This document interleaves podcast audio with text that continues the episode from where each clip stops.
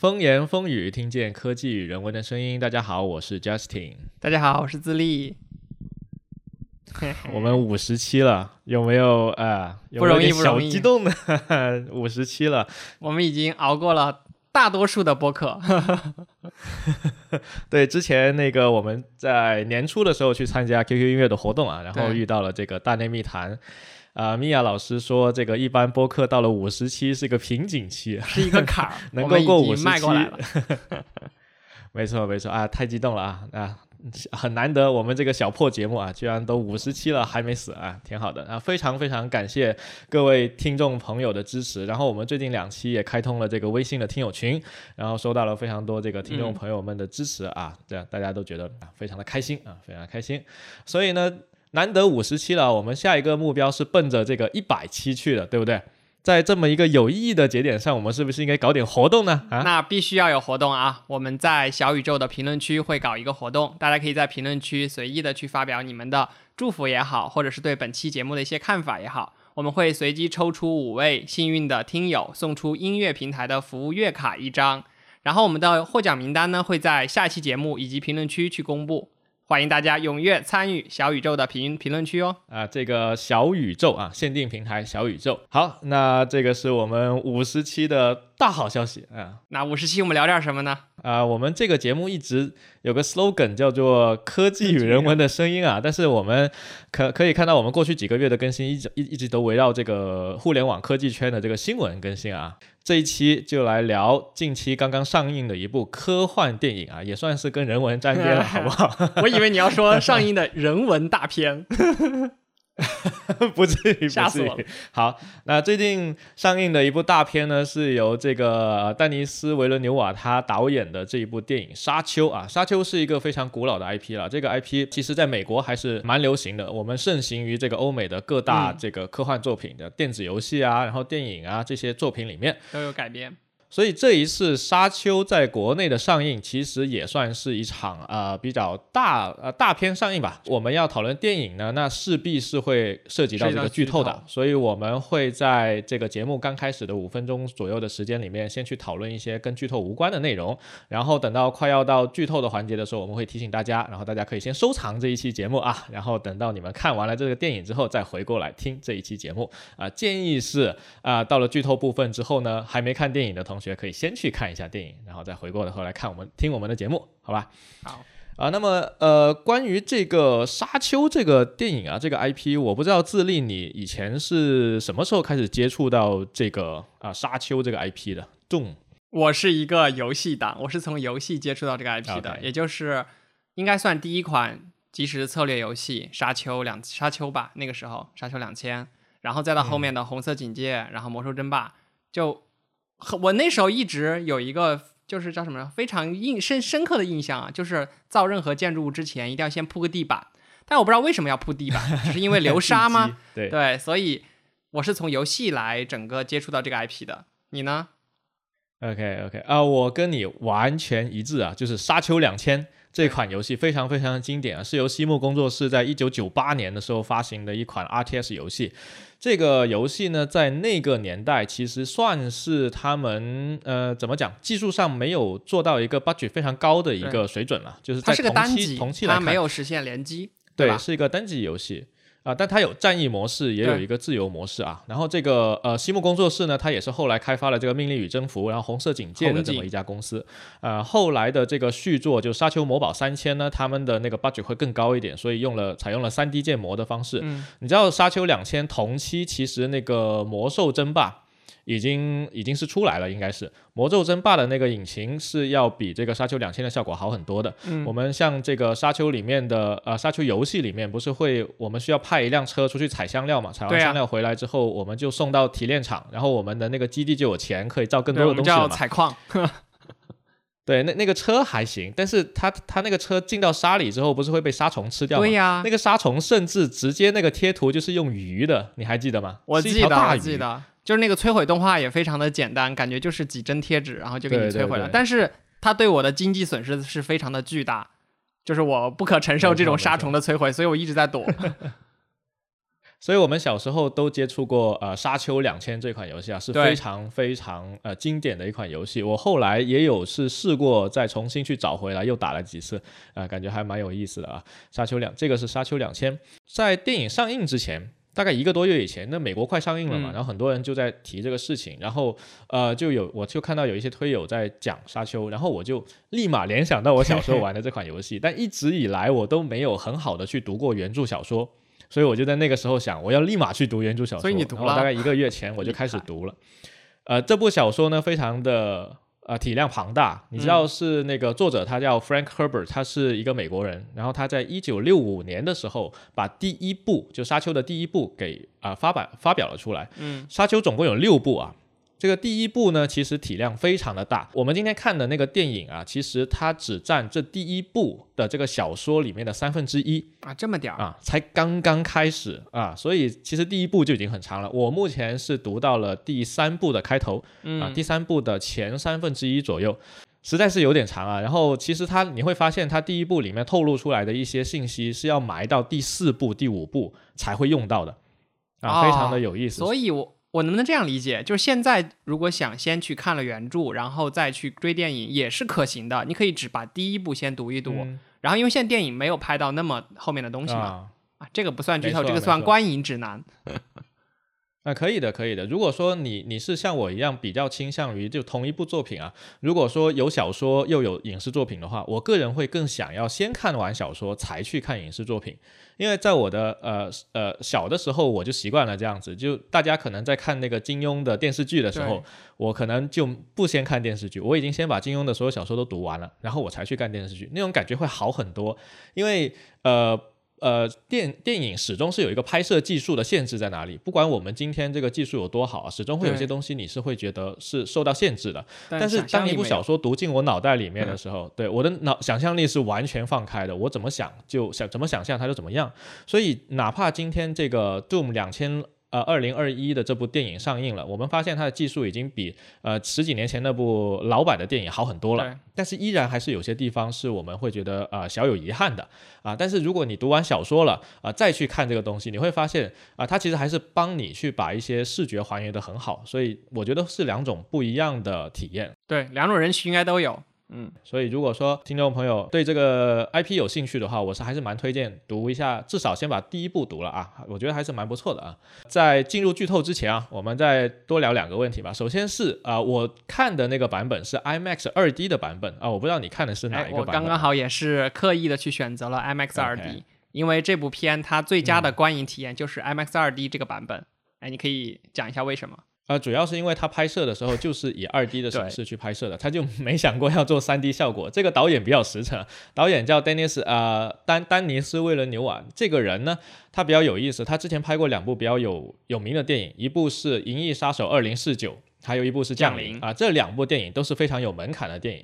呃，《降临》的那个小说是特德江写的，然后是一个人一生的故事，是一个短篇小说，被他改编成了《降临》。我们去看《降临》的时候，也会发现这部。呃，电影是有门槛的，它不是那么好理解。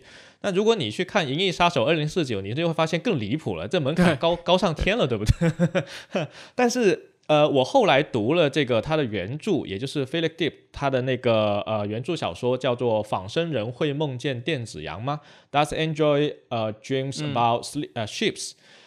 嗯，我读了小说之后，再再回头去看多一次电影，我就会发现很多我在电影里面看了半天，我。一塌糊涂的、完全看不懂的东西，在小说里面就解释的非常清楚。我就，呃，然后我就觉得说，这位导演他所导的这一些以小说改编成的作品，他一贯以来都是这样的一个风格。就是如果你没有看过小说，那他很多背景，他甚至在电影里面都不会告诉你。啊，他就是一个忠于原著的这么一个导演。所以，呃，如果你没有看过小说，很多东西你根本不理解。《银翼杀手》上来的时候，就那个、那个、那个，就很多设定，仿生人警察。就就就一直在问那里问问题，What the fuck？那什么东西啊？你在问什么东西？为什么要问这个人？对，所以我想到最近有一个梗啊，就是他说，嗯，我觉得这部电影就应该没有看过原著的人没法买票。我觉得这也太太暴力了。OK，那目前。这部电影呢是在国内是上线了有两三天吧，今天可能是第三天。然后整体的评价来看呢是褒贬不一啊，这个也是符合我个人观影之后的一个预期的啊。就是像我这种原著党的话，可能会觉得这部电影挺棒的，我觉得还原的很精彩啊，还是少有的一个精品。那非原著党来说两句吧。我觉得我看下来的感觉跟上一次有这个感觉的《信条》是一样样的，就是刚看完就很懵逼。就觉得嗯，信息量好大，世界观完全无法无法去一开始就去接纳它。然后后来当你进去了之后，你还是会有觉得，哎，这里是不是有 bug？哎，这里是不是不合理？等等，就这个信条给我带来这种感觉是一样一样的。对，嗯，我我倒是觉得，呃，我其实我在看的过程中，因为呃所有的剧情已经都在小说里面了，所以我我会不停的去等待我想要等待的那个情节出现，你知道吗？然后。我我我所观察的每一个细节，我都是在慢慢的跟我脑袋里小说的那个印象去做印证，所以我我不会感觉它像信条一样的那种，而且我觉得信条其实它已经是经历的在。啊，电影里面把很多东西交代清楚了。它是诺兰的导演的电影，他会在前三分之一的时候帮你把一些概念都讲出来。但是，呃，Dennis 维伦纽瓦呢，他这个人就有点特别，他就是不解释啊，完全不讲，甚至人类的那个人人物的那个情感体验，他直接就把镜头带过去就完事了。哦，我顶，这这你没看过小说，怎么知道他在说什么嘛？那我更正一下啊，刚才我说如果是跟电影去类比，那如果真实的去类比那种心情，我觉得像《权力的游戏》第一季。就整个第一季讲了个啥，只是在铺，甚至你看完之后你就觉得这有什么好看的，对吧？然后从第二季开始，正片开始了，因为前面他就是在给你铺家族嘛，各大家族，这个让我觉得啊，《权力的游戏》的玩法是一样的呀，那后面还应该还有六部等着我去看呢，对吧？啊，期待后面的六部，当然是完全不一样的。好，那以上是我们非剧透的部分，好吧？接下来我们开始进进入有意思的剧透的部分。那这里呢，给呃听众朋友们十秒钟的静默时间啊，大家可以先把我们这一期节目收藏一下，然后等到大家把这个呃电影看完了，然后再回过头来听我们吐槽，好不好？啊，好。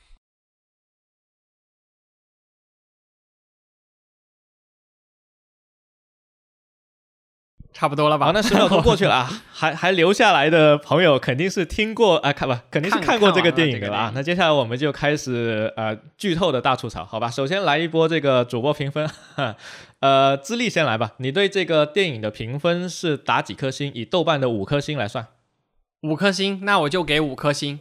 我因为我之前有了解过一点背景，是说这部。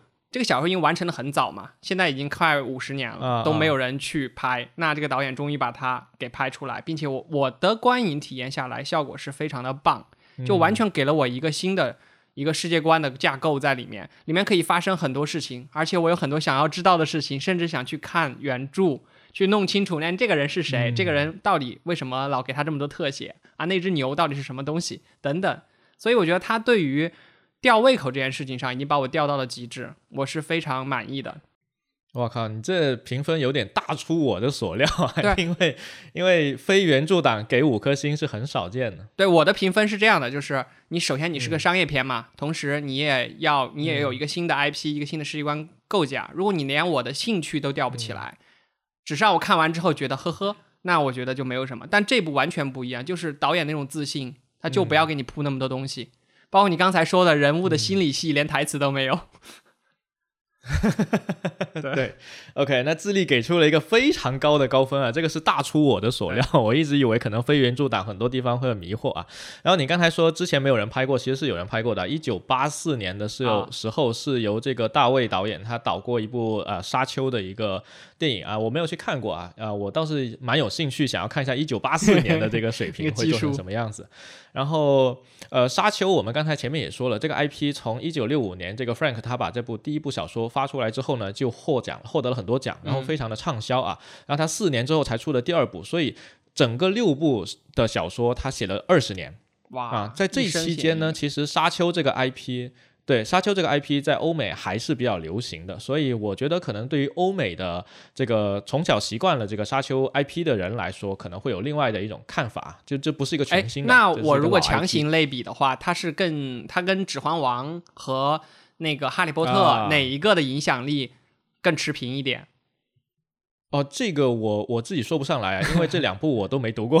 好吧，嗯 OK，呃，这个而且时空不一样，可能也不太能。我觉得反正都类似于叫什么史诗巨作，嗯，呃，可以吧？嗯，你要严严格意义上的太空史诗的话，它。应该能算吧，但是一般我们讲太空史诗啊，它会把这个时空的尺度拉得更大一点。但是就目前我读到第三部的这个地方来说，其实主要发生场景只在两颗星球，甚至你可以说只有一颗星球啊。虽然它涉及的世界是整个星系，但实际上真实发生的事件只集中在沙丘这个星球上，所以跟一般意义上的太空史诗还是有一点区别的啊。好啊，比如说像那个基地，基地它是一个确确实实的这个太空史诗，因为它的时空尺度是巨大的。它在另一颗星球吗？那个，嗯，那个安德的游戏你知道哈？安德的游戏它后面有一个系列叫《使者代言人》，那这个系列呢，它的时空尺度也是足够大到可以啊作为这个太空史诗的范畴的啊。这个我们扯远了哈，就就不理它了。呃，那啊说一下我的评分啊，我的评分呢是目前我给了它四颗星。呃，我自己一般去我我看完的小说和这个呃电影，我都会在豆瓣上留下评分啊。一般五颗星的书，我都会给比较苛刻的条件，比如说我们上次介绍过的这个《枪炮、病菌与钢铁》，嗯，这个是我认为是五颗星的。还有那个《全球通史》，这个也算是五颗星的。那五颗星的有电影呢？你有什么？五颗星的电影哦，《盗梦空间》。盗梦空间能算五颗星可以可以啊，还好，对，跟我一样，对。啊，那呃，沙丘的话，其实我在看的时候是有一种，因为你读过小说了，所以会有一种上帝视角，你总是能够看到他做的不好的地方，所以我始终会觉得有一点地方，嗯，没达到完美的境界，所以我不会给五颗星。哦，哎，你看这个就是我们非原著党的不一样的点。从第一幕出来一万零一千多少多少年的时候，我整个人扑面而来的就对，就已经是。新的新鲜的设定了，就是所有的东西哦，原来是这样，因为我连这个前提都不知道。OK，玩游戏你是不知道这个前提的，叫它的时间设定。OK，对，好的啊，但是我想说啊，我的呃四颗星其实是推荐的啊，从原著党的角度来说，我是觉得这部电影非常的不错，只是我觉得还有一部分东西呢是还没有到完美，所以我就没有给五颗星。那后面我们再分析一下哪个地方不完美，好吧？啊，不完美的地方我这边也是还有很多的，来。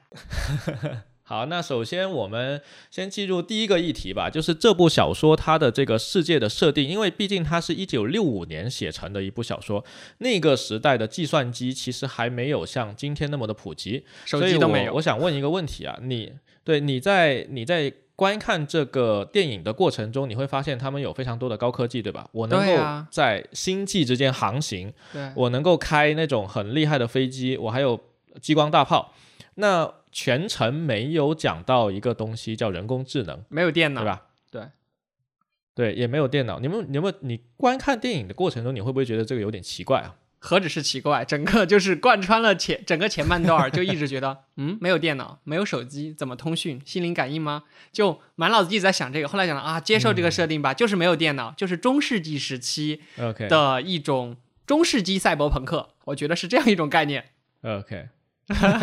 中世纪赛，我真的是服了这个设呃，它其实是为什么呀？它其实是呃，沙丘里的这个系列小说里的一个非常重要的设定，就是大概在几千年前，就这个沙丘发生时间倒回去几千年前，人类发起了一个圣战，叫巴特兰圣战。这个圣战是针对这个机器的，也就是计算机的。你可以认为有一点像硅基生物和那个碳基生物的的对抗。但是人工智能那个时候，我我想应该还没有发发展到那么厉害的程度啊。关于这一个呃这一个设定，还有育种计划这两个设定呢，作者在第四部第四部小说才真的去写这个东西哇。我现在的第三部小说呢，它只是提到啊几千年前。圣战，然后以后人类不准使用计算机，不准使用人工智能，然后就没有了啊！所以在沙丘所处发生的这个时代，他们是不可以使用计算机科技的。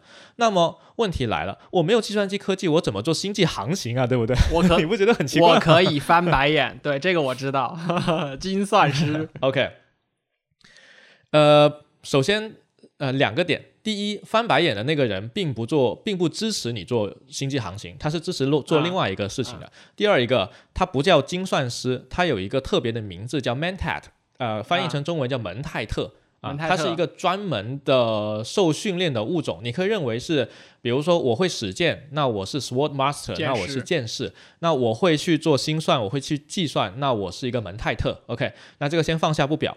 我们先说回那个如何做星际航行。在沙丘的设定里面呢，呃，这个世界有一种东西非常的神奇，叫 spice，香料。嗯，香料就是沙丘这颗星球上面的特产。然后这个沙丘这个星球，你别看它表面都是沙，其实很多地方都是可以挖出香料的。对。然后它空气中也弥散着各种各样的香料，你呼吸都能够吸进去。这个东西有什么用呢？有某一种特殊的人类，他刻刻了这个香料之后呢，他会进入一种神奇的状态，他会具备一定的预知能力。什么预知能力？就是预知未来的能力。所以这种人种呢，在这个呃沙丘帝国里面就获得一种职业，叫宇航员。啊，你会发现这个电影的最开头片段，这个公爵不是要接受来自皇帝的那个诏书嘛？授予他去管理沙丘。OK，那那个圣旨后面站着那些戴白色头盔的人，那些是宇航工会的人。这些宇航工会里的宇航员负责做星际旅行。啊，对他来。带领你们所有的这些想做星际旅行的人去做星际旅行，他依靠的科技就是刻香料，刻完之后我预知未来哪一条通路是安全的，我带你们去啊。哦，因为有一个叫什么折星星际航行的危险点是什么？是折叠是吗？呃，他没有讲得很清楚，至少我读到第三部他都没有解释啊。就你当做它是一个背景设定，所以香料在这个帝国是非常非常重要的。它不仅仅是说，呃，作为一种通硬通货，而且是呃宇宙航行必备的一个东西，是整个帝国离不开的一个东西。所以你会发现，像哈克南家族他们采了那个香料，能赚很多很多钱，对吧？所以是兵家必争之地。可以当时有一个细节，就是他们在抛弃那辆采矿车的时候，拿着那种文件夹的那种箱皮箱子，那里面就装了一箱子的香料，我感觉就已经是价值连城的感觉了。就是为了，就他其实是觉得说这种东西不能丢在这里，但是那个人觉得说人的生命更重要，对吧？以以德服人。对对对，呃，这个情节非常非常的重要啊。但是那呃，这个情节我们要现在讲吗？还是后面再讲后面讲？后面讲。我只是在讲香料，这时候还是围绕着香料来的。当然，香料这个就是很多很多游戏的那个设定里面，我们不管是红警也好，星际争霸也好，对吧？采矿、挖矿的那个东西就是很重要。对啊，当然在星际争霸它是水晶水晶啊，跟沙丘同其实是采水晶，但是在这个沙丘里面就采香料。OK，那呃，整个故事其实你可以认为，如果我们去看电影的话，它有且只发生在两个地方，并且百分之九十都只发生在沙丘这个星球。那沙丘这个星球的名字叫厄拉克斯，但是因为它整个星球没有下过一滴雨，没有下过一滴雨哦，整个星球全部都是由岩石和沙子来组成的。那为了去啊 探究人类如何在这样的一种沙漠环境里面去生存呢？这个作家啊 Frank Herbert 他研究了很多沙漠生存指南。所以你会发现，后面那个主角和他妈妈逃跑的时候带的那个沙漠生存包，里面带的一些东西，以及整个沙漠的生存的一些工具道具是怎么制作的，其实 Frank 有非常深入的研究。那后面这个 Frank 他的儿子啊，就是小的时候。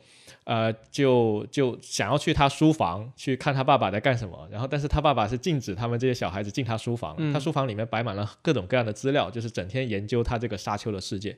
所以如果说大家看完这个电影，应该会有一种感觉，就是哇，这个世界好大。这个作者埋了好多东西啊，很多我都不知道是用来干什么的，但是他就是给了你了。但是这第一部电影他就一点用处都没有，因为 他甚至不止在第一部电影里面没有用，他在第一部小说里面都用不上，是吗？还是有点牛逼的这个。那这个是呃沙丘这个星球，所以我们可以想象啊，在卡拉丹就是这个主角公爵他们一家，就是这个呃厄厄崔迪斯公爵，嗯，他们一家主角一家在所在的这个主星。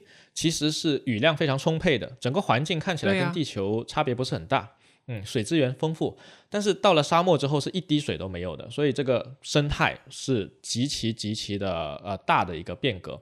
哎，这时候我当时就提出了本片我的第一个疑问，就是不能用运输的方式把水资源运过来吗？实现你知道之前有叫粮食换石油，对吧？我可以水换香料，那当然没有去讲，可能星际星际旅行中不允许带那么重的东西吧。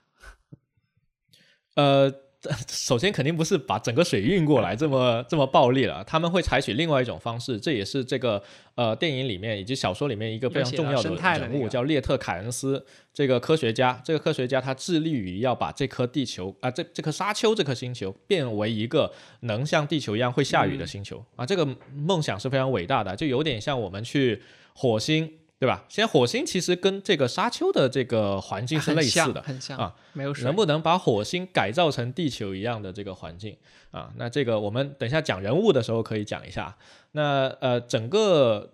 地点呢，就是发生在沙丘这颗星球上，但是呢，它整个势力结构是非常的复杂的。嗯，呃，主角这一边呢是属于这个厄崔迪斯家族，他们是公爵啊，他老爸是当今的这个厄崔迪斯公爵。是。然后呢，这个家族也是一个非常古老的大家族，整个帝国呢，呃，跟这个基地是类似的，也是以一个这个帝国统治的一个形式，这个架构存在。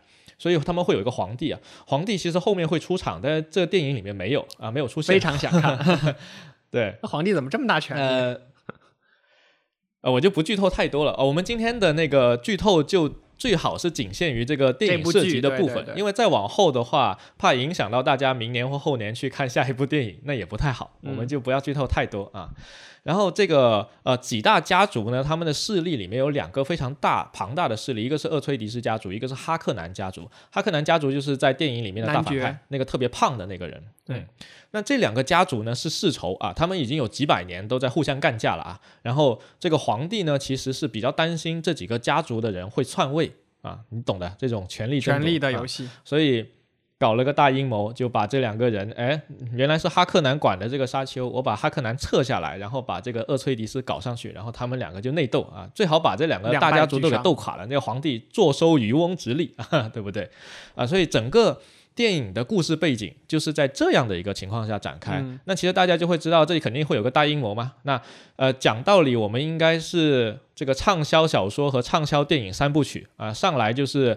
啊，有人想，有人想谋害我啊，然后就第二幕啊，他怎么谋害我？我怎么去发现这个事情？第三幕就是我跟他大决战，把他干翻了啊，然后我就赢了。一般的畅销电影都是这样子的嘛，但是偏偏这部电影不是按这个路数来啊，所以就导致了很多呃刚踏进这个电影院想看商业爆米花大片的人会。有一种失望的感觉，你明白吗？就是我可能进来就是想看漫威复仇者联盟的，结果你拯救世界这个就这，对，就这 不呃，你拯救世界才刚刚开始的第一步啊，对吧？对，等到你影片结束了，这个呃，世界还没被毁灭呢，小王子他才刚进沙漠，对，啊，好。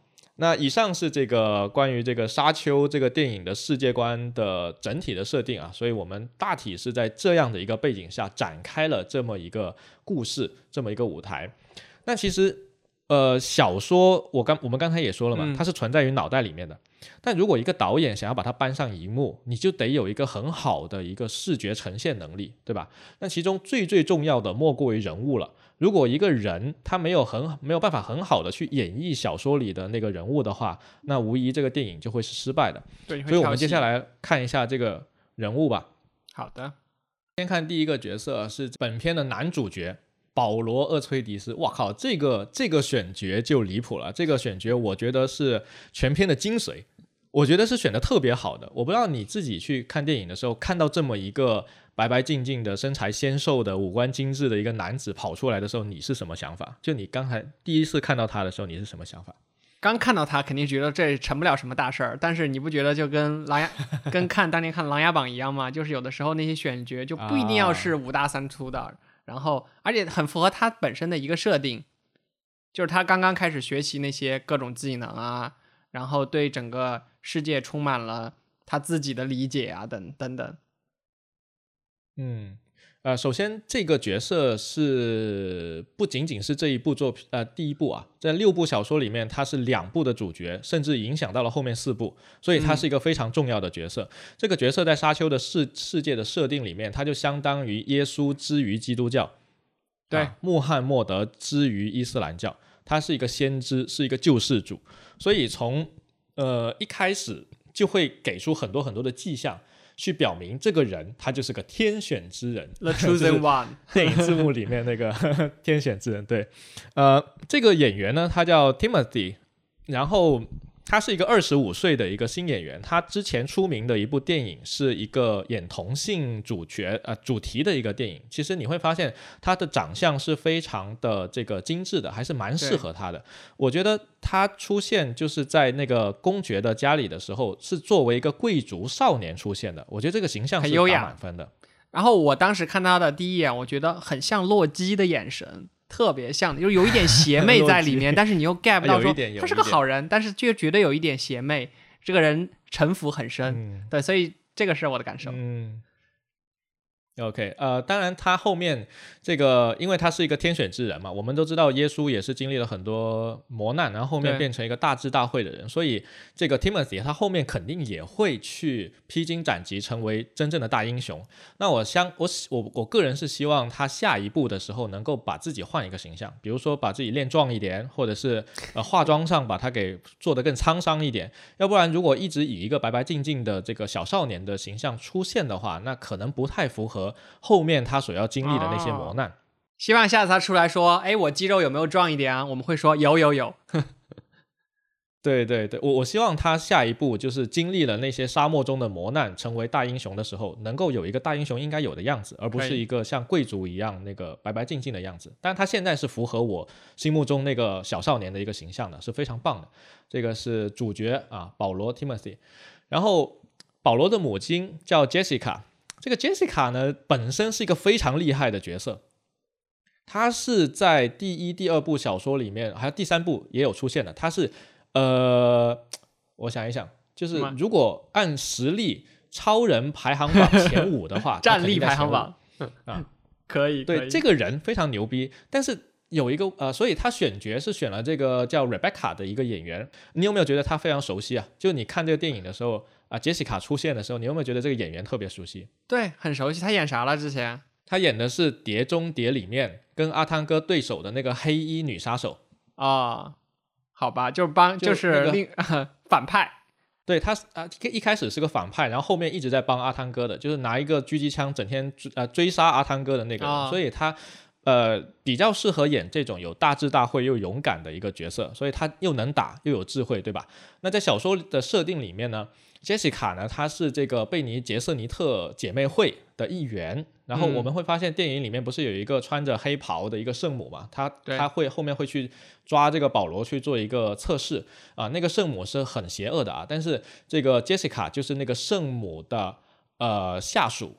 嗯，他们那个组织反正都是女性，她是一个下属。嗯，对，全是女性。呃。然后，至于关于这个组织，我们后面讲剧情的时候再讲吧。但是关于这个杰西卡这个角色呢，我认为找 Rebecca 来演是非常棒的。Rebecca 的演技非常好，然后她的整个形象也很符合杰西卡的这个定位。但是我觉得有个有点遗憾的是，这个我们电影其实才两个小时多一点。但是整本书是非常长的，然后时间跨度也很长，所以作者啊，就是导演，他势必要去筛选一些能够最能够表达人物特性的一些镜头来表达这些人物。那么问题就在于这个时间不够了，所以当这个首先开头去做这个那个戈姆贾巴尔测试的时候，就是那个圣母啊。他不拿了个盒子，对，让保罗把手伸进去的那一幕嘛，这个是非常非常重要的一个测试，在整个沙丘小说里面的开头是一个小高潮。这个测试里面呢，这个杰西卡不是表现的很慌张，然后情绪很感觉他能感知到他的感受，就有一种通感的能力。这里就有一个问题，因为我感觉啊，导演给了太多这个杰西卡她脆弱的镜头，就是杰西卡本身她是有一些超自然能力的，她有办法自控。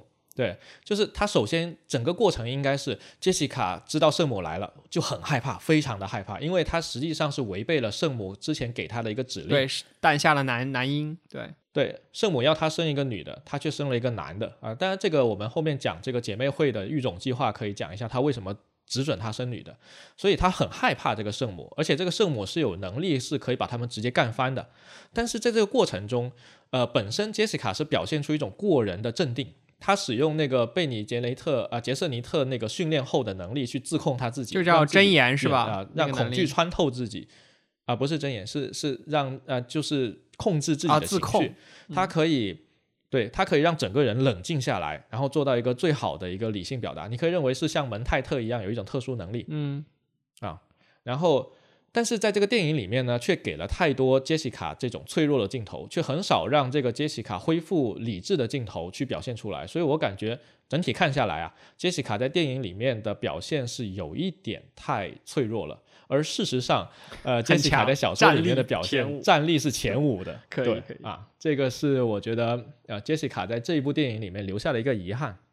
后面我也感受到了他的战力啊，只用动动嘴就可以了。对。但但那样也会有问题的，就是呃，明明他很强，但是导演没有很好的表现出来的话，别人就会觉得很违和，因为一个很强的人他不应该这么脆弱嘛，一般来讲。但是我是这么理解的，因为那是他儿子，所以里面有母性的成分在里面，戳到了他最脆弱的点。嗯，我觉得可以。但实际上他也他也没那么脆弱，好吧。其实她也没那么脆弱，整个过程她还是蛮蛮厉害的一个女强人来的。全个过程虽然她会有崩溃的时候，但但不是那么脆弱的一个人。但后面第二部的话，她其实，在沙漠里面，你会看到她和这个保罗是一起进了沙漠嘛，对吧？后面她会发挥出非常巨大的作用，就是表现出她前五的真正实力。所以我觉得第二部电影里面，她应该要有更加爆发的表现，可以，女英雄。对啊，那下面也是一个女角色啊，这个女角色是另外一个非常重要的，叫 Chenny 啊，契尼是这个保罗的梦中情梦中情人，真正的梦中情人哈。说到这个梦中情人，我不得不解释一下，保罗他是有预知能力的。我们刚才说这个宇航工会的人不是有预知能力嘛？嗯，可以预知到哪一条通路更安全。保罗是不一样的，保罗呢是一个天纵奇才。他是唯一能够连接时间与空间的人，他的预知能力是无限的。嗯，你可以认为他的预知能力几乎是无限的。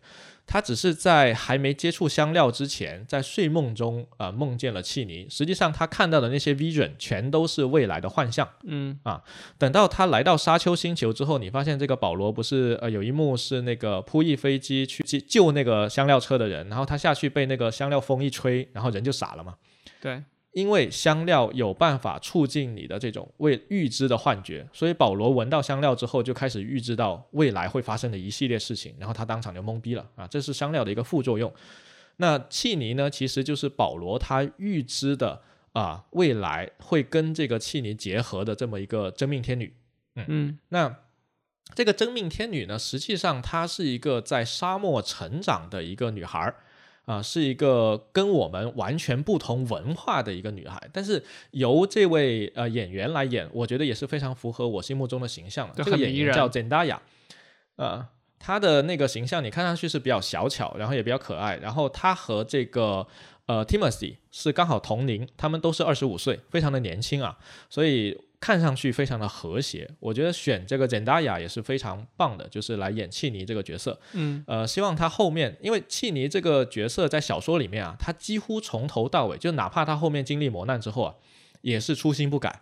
所以我觉得契尼如果他保持现有的这个形象和演出啊，一直到他就是成长起来没得演出的时候。啊，我就不剧透太多了，剧透太多不好。但他没得演出的时候呢，也算是比较符合这个形象了。那 Zendaya 呢，她是一个美国的演员，然后她曾经，你有没有觉得这个角色也挺熟悉的？我相信你是看过的。她演过蜘蛛侠的女友，一出来我就看过。这个真的是很……嗯，你是记得她是蜘蛛蜘蛛侠里面的？然后我还觉得她像谁呢？她像那个那个 Justin 以前的前女友，ins 上面那个大红人。呃，Justin Bieber 是吗？的前女友，你不要。你不要搞错了，我也是 Justin。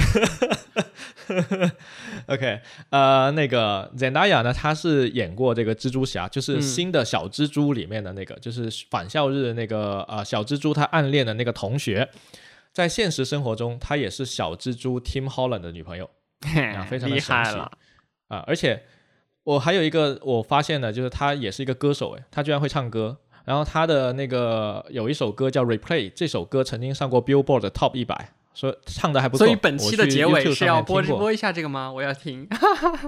啊，这样的吗？不是应该播《沙丘》的主题曲吗？好吧，《沙丘》的对 做一个另说，还是给汉斯季默吧，嗯，给他一个机会。Anyways 啊，契尼这个形象其实是非常重要的，因为在后面就是比如说下一部电影的情节里面，它会起到一个比较重要的作用。那在第一部里面，其实它大部分时间只出现在呃保罗的幻觉里面，所以镜头很少。等到最后保罗逃出沙漠进入地下城遇到他们的时候呢，其实就给的不够多。但是你要知道。呃，在小说里面，呃，呃，保罗和那个杰西卡遇到这个斯蒂尔格，就是 Freeman 人，他们的时候，其实是生死悬于一线的。你知道，在沙漠里面，什么东西是最重要的？那个斯蒂尔哥已经说过了，水呀，就是水嘛，对吧？那什么东西在沙漠上是行走的水呢？人呢？没错。所以斯蒂尔哥他们当时是想要把这两个人抓起来，取他们身上的水。你你会发现，那个 Jamie 后面跟这个保罗他决斗完之后，Jamie 不是死了吗？对，尸体死了之后，他们就拿一个东西给他包起来。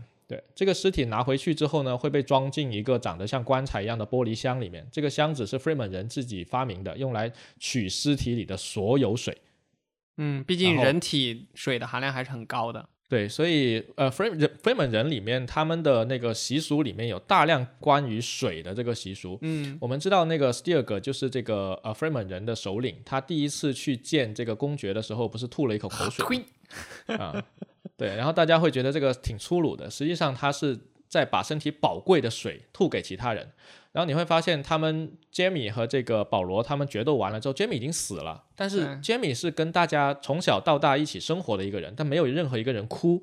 原因在也在于这个水是不能轻易的流出来的，需要保留到他们把尸体带回去举行一个仪式，然后在仪式上他们把这个称为把水献给死者，就哭是把水献给死者，其他时候是不可以哭。哦，这样，所以我还记得当时他们要决斗前嘛。然后就说你们俩就别再跑了，跑呢会浪费水。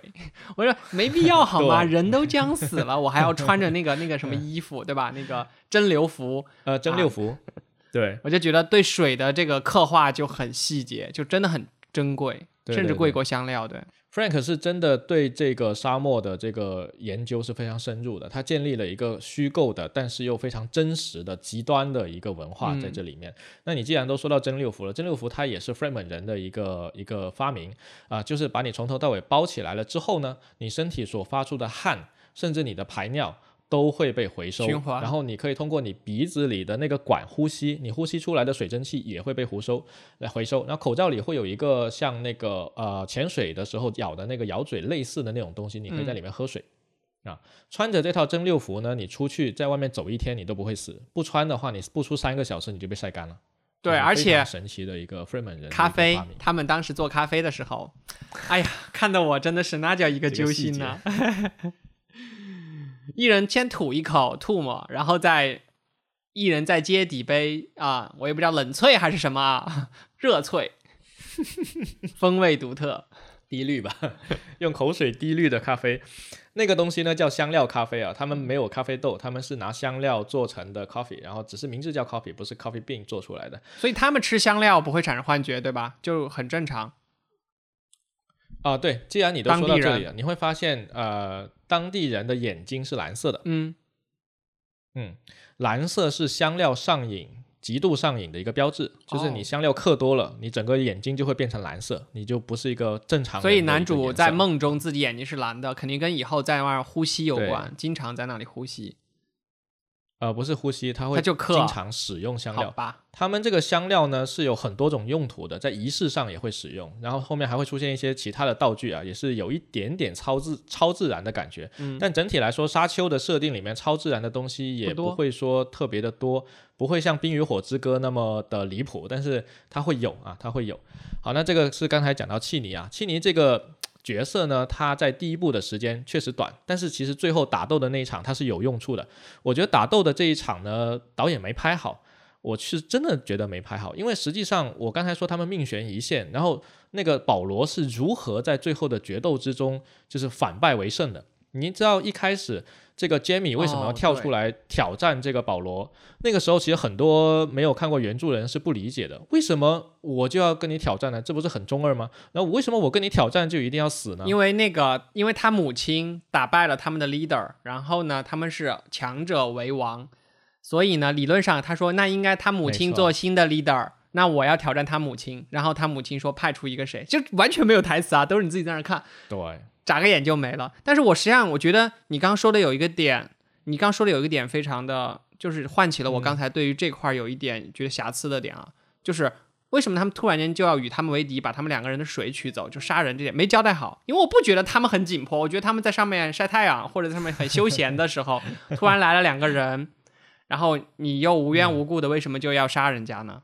很很是有点唐突。呃，其实其实这个涉及到这个沙漠民族的一个生死观啊，你会发现 Jamie 他提出的这个生死决斗是真的就。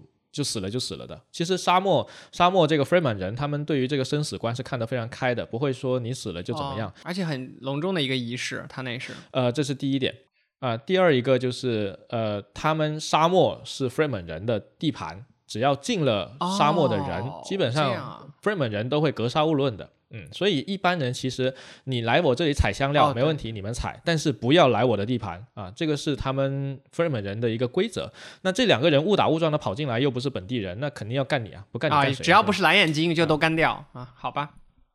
呃，但是还有一个问题，就是实际上这个过程没有那么的仓促，他。它是慢慢发生的，中间是有几个关键情节的转折，不是说他们刚刚打完了，然后那个那个斯蒂尔格就被制服，然后就怎么样了，而是这中间是斯蒂尔格本来是跟那个杰西卡在打架，打着打着，他发现杰西卡的功夫特别厉害，所以他希望杰西卡能够回到他们的部落去，把这个格斗术传授给他们的部落，让大家故意强大起来。中间是做了个交易的，是做了个交易的，杰西卡希望呃保留他儿子的命。活命，所以就跟他做了个交易。如果让他们活命，他就交给他们格斗术，所以是有这一番来往的。然后斯蒂尔格他呃，他们准备回去之前，斯蒂尔格是跟这个杰西卡有一番交谈，就是你现在把我打败了，按我们沙漠人的规则，你应该做我们的首领，但你不可以做我们的首领，所以要么我娶了你，那我们就名正言顺了。中间还有这一方的较量是没有被拍进电影里面的，所以 Jamie 的这个挑战就戏份被删了，我可以这么理解。新的观众看起来很突兀。对，呃，小说的情节被删了，其实被删的东西还很多。啊。突然觉得 好，小说更有意思了呢。呃，那然后像这个 Jamie，他后面不是呃，在最后决斗快死之前，他有一个动作是后面反手，然后从右手换到左手去刺那个。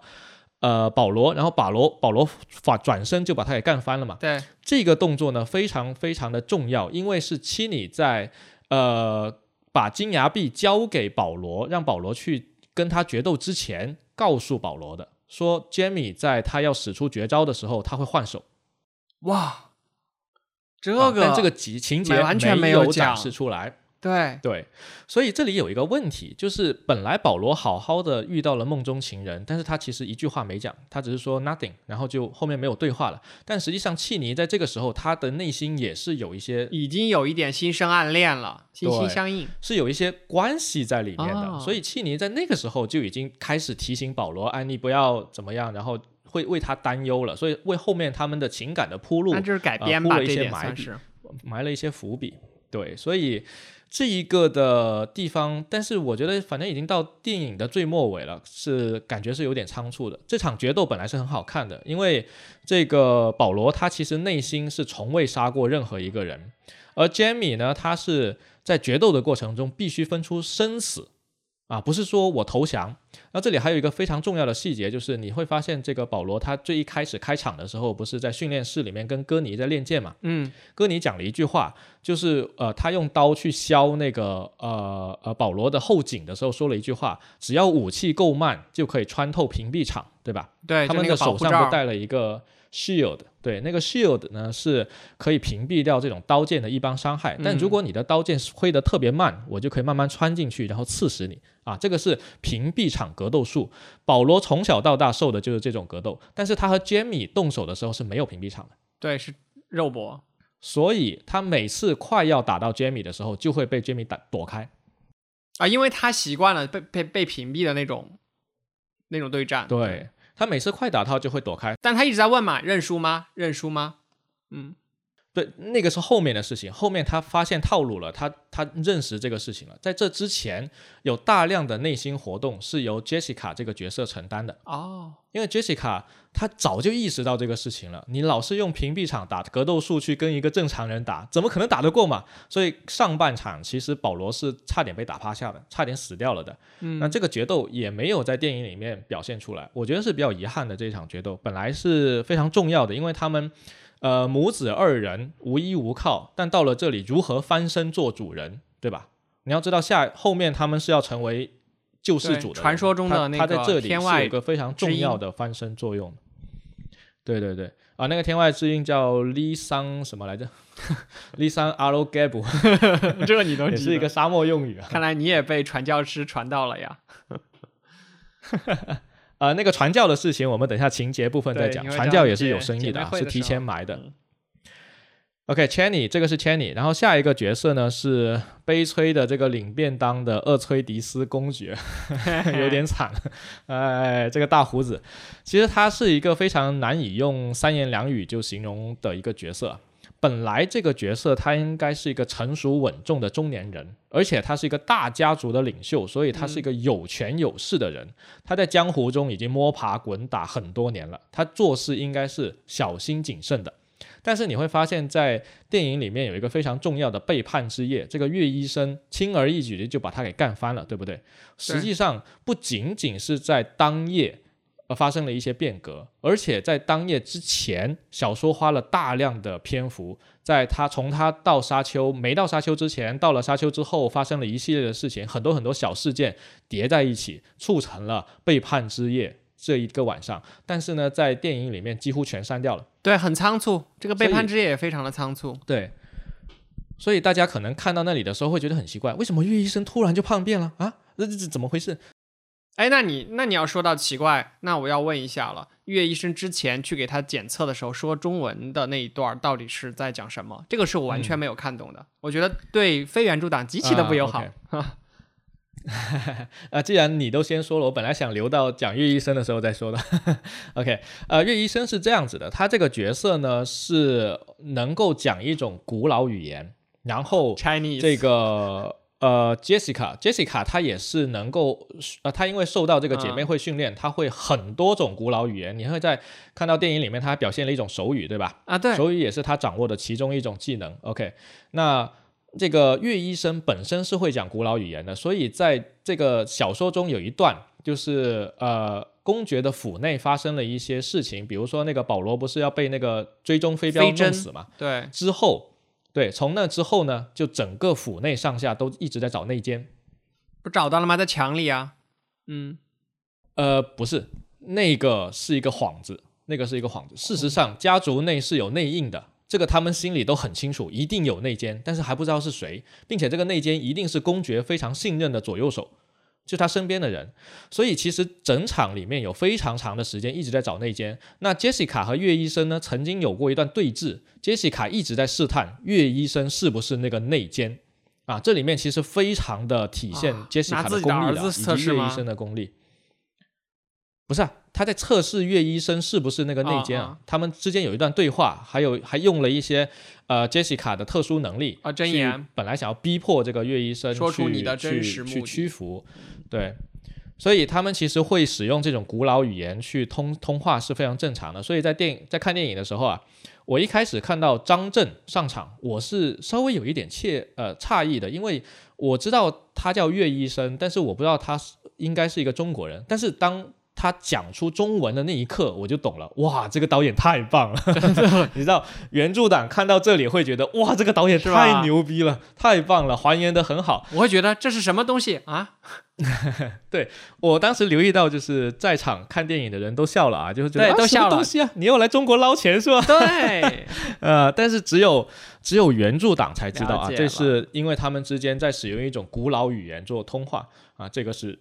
原著党觉得电影里面还原的非常好的一个部分，也是新观众会觉得有点迷惑的部分。哎，那就顺着岳医生这里，他毕竟是个医生嘛，我们可以看到后面反派那边也有一帮医生。那这两帮医生是同一个，因为他们头上有一个这种菱形的黑色的东西，是同一派吗？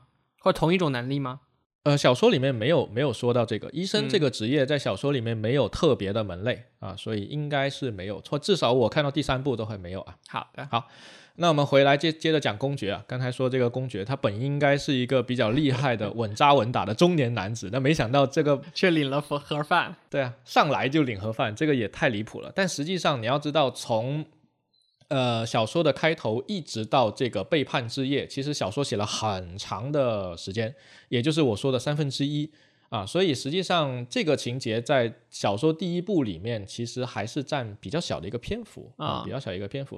只是在电影里面它强行压缩了之后，你就显得有点的跳跃，以至于大家觉得厄崔迪斯这个公爵啊有点水，简直是个水货，是吧？有点蠢。呃，而且呃，像我们呃这个演员倒是找的挺好的，他是叫 Oscar Isaac，然后这个演员。曾经出演过的电影，其实你也看过，啥？你可以猜一下。嗯，呃，机械姬看过吗？哦，机械姬的男主就是被机器人追杀的。呃，机械姬他演过，还有星球大战，他演过其中一部星球大战。那个不知道。那这个这个演员呢，他也是一个老戏骨了啊，他的演技其实非常的好，可惜就是上来演这么一个便当角色啊，就后面也看不出什么 厉害的地方。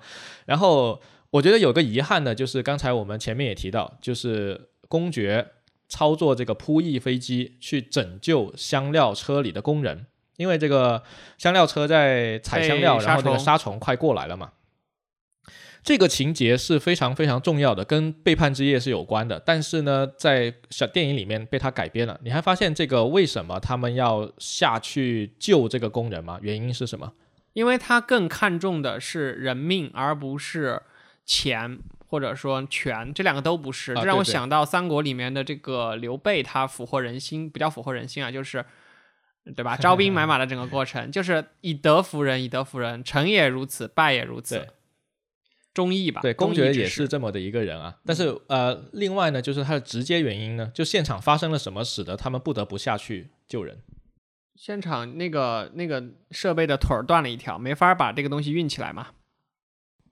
没错，那你当时有没有觉得这个情节很傻逼啊？这个是内奸，这也是内奸。我觉得肯定很巧啊，凭什么就是我们过去想看一看的时候就出机械事故？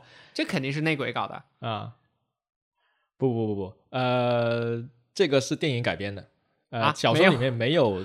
没有断腿这个事情，我当时觉得有点离谱，就是那让我想到了那个，让我想到了那个什么火星救援还是哪个，就一上来就来了一场沙暴，然后说全片都符合科学定律，唯独这场沙暴是我们非要拍的，不然没戏。沙暴沙暴也那个沙暴是火星救援的小说里面也有的啊，是一样的。那那个 The Martian 里面上来就是他他掉到那个坑里了，但是夸张了嘛？但他说实际上火星上没有那么。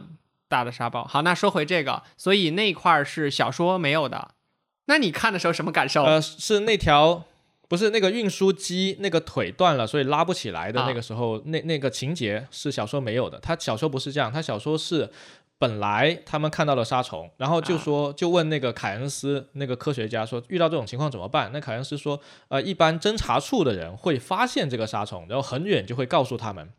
啊，然后他们就去，然后他们就呃去求救，然后结果呢，侦查处没有任何回应，就 no response，啊，就非常的危急，所以这个是一个一个祸根啊。为什么侦查处的人没有回应这么紧急的一个事件？那还不是就是呃，当时小说写到这里的时候，其实已经是处处危机了。他们不仅来到一个陌生的星球，而且所有的事情没有一件是顺利的。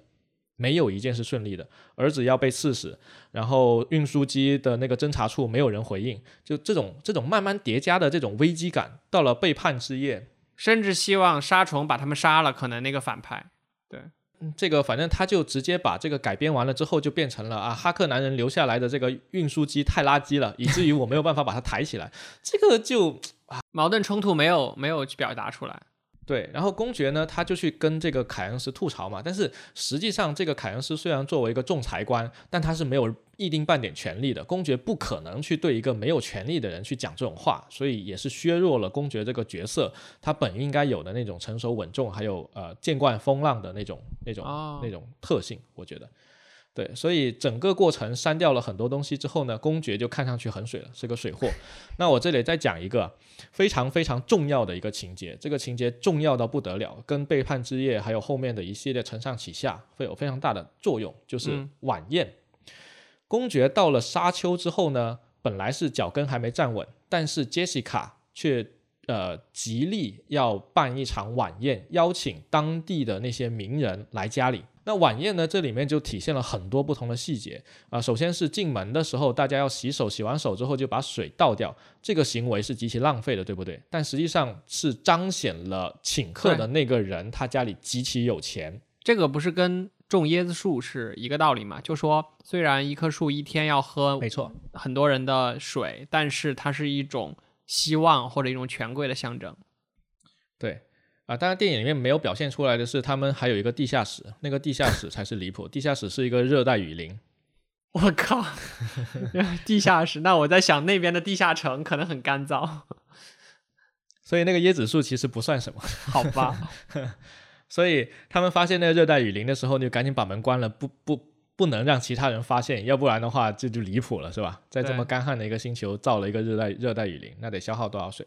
那说回这个晚宴啊，晚宴上他们请了当地非常重要的一些角色，包括走私客，包括运管运输的，包括呃弗瑞本人的首领突然间跑进来，然后吐口水。你要知道，吐口水这件事情不是他正面要求觐见然后才吐口水的，而是那个呃 Duncan 他去。弗里人那里混迹完了之后回来参加晚宴，然后那个呃带着那个首领一起进来这个晚宴，在晚宴的餐桌上面进行的一个行为，而不是当面这种啊会议室的行为。所以晚宴整段去掉了之后呢，晚宴上所表现出来的杰西卡的智慧，然后这个保罗的早熟，保罗在晚宴上面也是讲了一些话。然后还有这个 Duncan，还有各个派系，你知道，呃，凯恩斯作为一个仲裁官，他原先是中立派系的，我不支持你们哈克南，我也不支持你们这个厄崔迪斯，对吧？但是在这场晚宴晚宴上呢，基本上他们要把凯恩斯拉拢到这个呃厄崔迪斯这一边来了，但是在电影里面没有表现，所以你会看上去好像凯恩斯上来就很喜欢厄崔迪斯似的，但实际上不是的啊，就是他是慢慢慢慢被拉拢过来的。呃，这场晚宴没有了之后呢，其实这个背叛之夜的出现就更加离谱了，就更加突然了，因为中间的过渡全部没有了嘛。而且还埋插之前，他给了一个小幕，就是埋插了很多的那个帝国的士兵穿插在他们里面。突然在那天晚上就反目了，萨多卡。但是开我没有太关联上这一段，我觉得有点懵。OK。呃，萨多卡军团这个情节跟前面的那些倒是没什么关系，你会懵也是正常的，因为，呃，其实是这样，就是，呃，这个皇帝呢，他是偷偷派了这个萨多卡军团，啊，其实不是不是他主动派的，而是这个哈克南男爵为了去打攻打沙丘星球，他需要更多的强有力的军队，所以他就去向皇帝偷偷的要了两个萨萨多卡军团两个营的人。啊，他电影里面说三个营啊，萨多卡军团是个什么军团呢？它是一颗呃环境极其恶劣的星球啊。我们看到那个镜头就是它一个黑黑的星球而已啊。但是呃上面培养的全都是魔鬼，能活下来的人全都是魔鬼。这个是一个监狱星球，皇帝把整个帝国里面最最可怕的犯人全部放逐到那个星球，然后组成了一支叫做萨多卡军团的一个军队，是皇帝的专属军队啊，约等于御林军。那皇帝本身是不可以派这个军队去打这个厄崔迪斯的，因为他应该是一个中立的状态，他不能正面跟厄崔迪斯开战，所以就假借哈克南之手，装扮成哈克南军队的人潜进去去打这个厄崔迪斯。理论上他的。衣服也不应该穿的不一样，但是这个电影里面为了这个视觉上好分开嘛，所以就把这个萨多卡军团穿成白色的，有一点像星球大战的对白色的那个军队有没有？很像很像。对，然后呃萨多卡军团这里我觉得还原的不是特别好，因为呃在小说里面他们每一个人都是野兽，是 beast。就是讲话，然后整个脸啊形象都应该是像野兽一样，但是在电影里面一看，感觉跟普通人也没多大两样啊，对吧？然后好像也不是特别能打，你看 Duncan 一个人都干翻了几十个人，这这支军队看起来就很像《权力游戏》龙母手下的那支，也是就是什么冷血无情、训练有素，但是我感觉打起来我很不能理解啊，打起来怎么就被海王几下就给干翻了呢？而且之前不是说那个 那个 shield 是有用的吗？为什么这个时候这么快的剑还是能把人打红呢？嗯，这儿有点扯，你不觉得吗？啊 这个说的主角光环。好，那我们接下来这个人物正好就是要说丹肯。OK，就是海王所饰演的这个角色叫邓肯·艾达荷，他是一个。整个帝国里面顶级剑士的存在，他你可以认为他是一个满级的战士，也是保罗的导师。呃，在开场的时候，我们留意到这个呃，哥尼进门的时候讲了一句话，叫啊，你不应该背对着我训练。那在小说里面呢，其实当时保罗是根本不想训练，他只是坐在桌子上背对着门口。嗯，然后哥尼说你不要坐着背对门口啊，这个是原台词，但是他电影为了方便嘛，就省去那个从劝他站起来到训练的这个过程。啊，但有一点生硬的地方就是，他本来已经在训练了，但是保罗还是讲出了那句台词：“我今天没有心情，我不想训练。”啊，这个是电影里面带来的一点生硬感。呃，那那个丹肯呢，他是一个极其特别的、重要的满级战士，而且更离谱的是，他还是一个门泰特。我们刚才介介绍了，就是这个世界因为那个巴特兰圣战之后不允许使用计算机，所以他们培养了一种超。超自然人类这种人类呢，可以去收集世界上所有的数据，进行理理智判断。你可以认为他的脑袋就有一点像 M1 Max 芯片一样，这样也要来打一个广告，可以有点离谱啊，离谱离谱。呃，在电影里面呢，他采用一种视觉形象，就是眼睛朝天上翻出去，然后变成白色，说明他正在计算。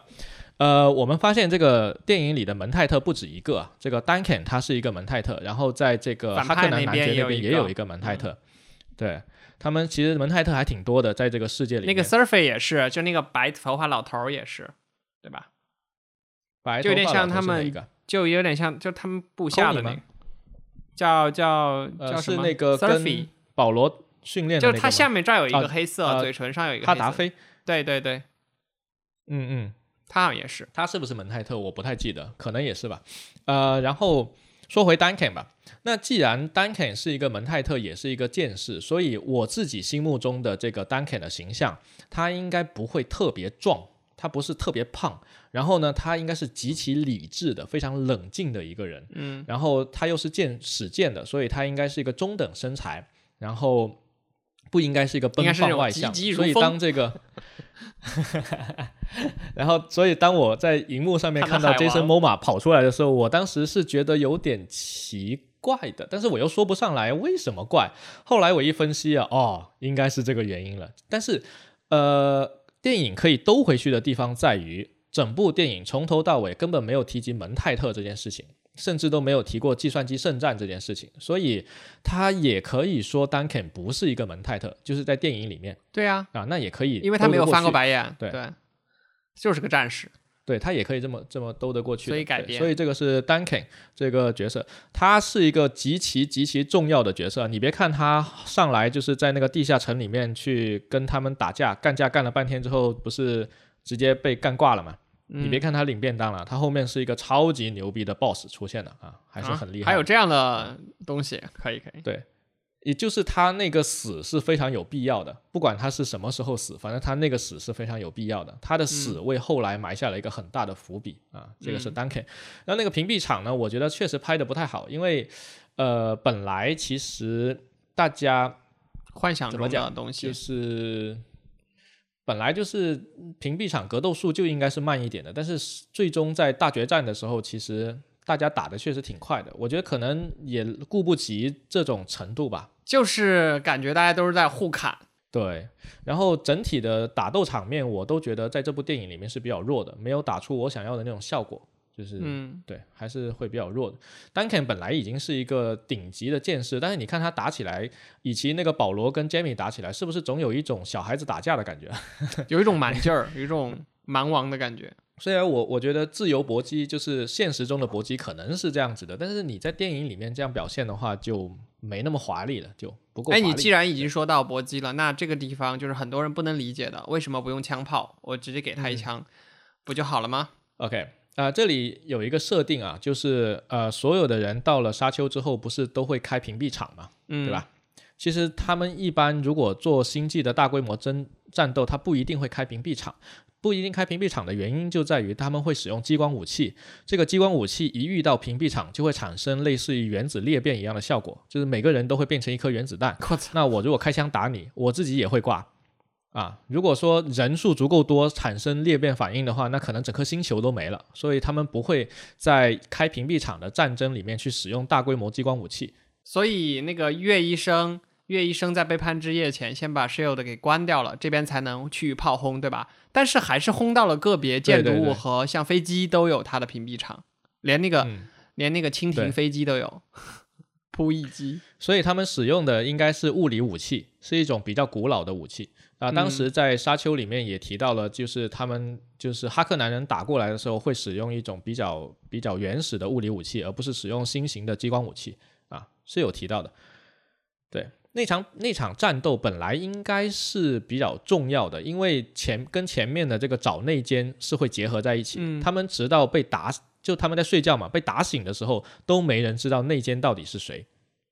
啊！但是电影直接就告诉我们是岳医生嘛，然后后面也说保罗就发现是岳医生嘛，但实际上当时包括 Duncan、包括 Conny 他们都不知道到底谁才是真正的内奸，他们还在怀疑是不是杰西卡是内奸，是不是另外一个人是内奸，他们是抱着这样的一个心态躲起来去赋予玩玩看，去跟那些。呃，打打过来的人去打架的，然后后面这个疑团也会在他们内心产生一些作用，使得有一些人呃对杰西卡怀恨在心啊，或干嘛的，这是很有作用的。但是这个找内奸这个情节在电影里面根本没出现嘛，这可能要拍成美剧才可以体现，电影是没有办法刻画的。对，本来是打打仗的时候，这个这个情节是非常有用的啊，在这个地方体现。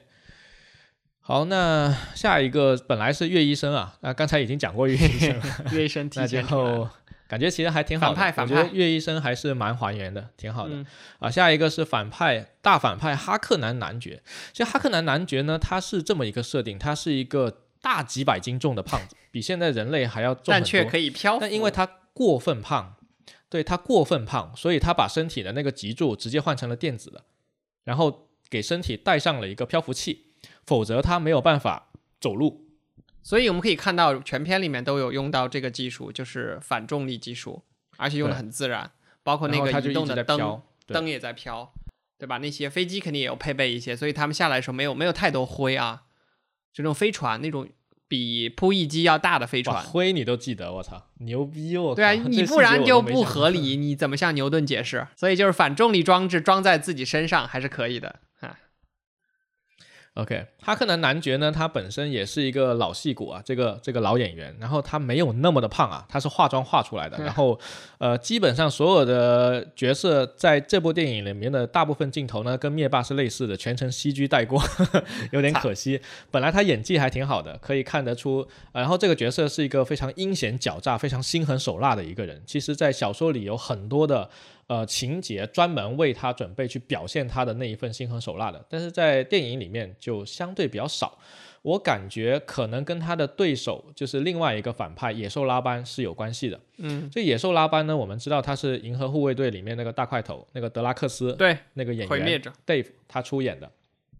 对，那这个野兽拉班呢，这个演员本身是 WWE 的一个运呃运动员，所以他本身就是个大几百斤的大胖子。那呃。哈克南男爵本来应该是体量比他大好几倍的大胖子，但是因为这个演员他有这个 Dave 有点太大了，所以野兽拉班看上去就没有那么弱小。在小说的设定里面呢，这个拉班是这个哈克南男爵的侄子，对，是一个小朋友。然后这个小朋友呢是被这个哈克南男爵拎过来，打算放到沙丘星球去管理沙丘星球，然后未来如果有可能的话，就选他做继承人的这么一个角色。但是这个侄子呢，在小说里面他是有点笨的。没那么聪明啊，所以他选择这个银河护卫队里面那个憨憨的那个大块头。对啊，笑点承包。从这个层面上是 OK 的，但是，呃，因为他太大块头了，所以跟那个哈克南男爵站在一起的时候，显不出哈克南男爵那种压迫感，你知道吗？本来哈克南男爵应该是一个极其恐怖的大反派，他无论去到哪里都会给人一种很强的压迫感。但是这种压迫感在整部电影里面，我只在一个镜头感受到，就是最后那个公爵全身被脱光了之后啊，就是全身被脱光了之后，那个男爵飘过来那一下啊，那一下我大概是感觉到了那种那种那种气氛，但是实际上就啊其他地方就还是弱一点，所以我觉得这两个角色呃算是可圈可点啊，是合格的，但是没有到惊艳。的地步，对他侄子的刻画主要是靠斩首那一趴去体现出他的残暴。啊，其实他这个侄子拉班本来有一个非常牛逼的戏份的，但是也被删了。这个戏份是他们帝国依然有存在一种娱乐，是斗兽场，就是决斗式娱乐，像那个啥斯巴达克斯一样，两个人在场上决斗。对，那这个拉班呢，本身也是有一定功夫的，他是上了这个决斗场之后去跟一个。呃，跟一个什么样的人，就是一个功夫很了得的一个人去做决斗，然后最后还赢了。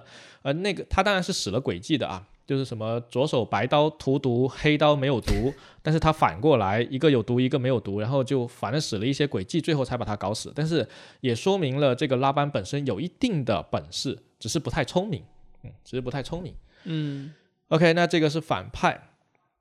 然后哦，这里还有一个小情节啊，就是那个公爵他不是咬咬断自己牙齿，然后放了毒气，把这个男爵差点给弄死了嘛。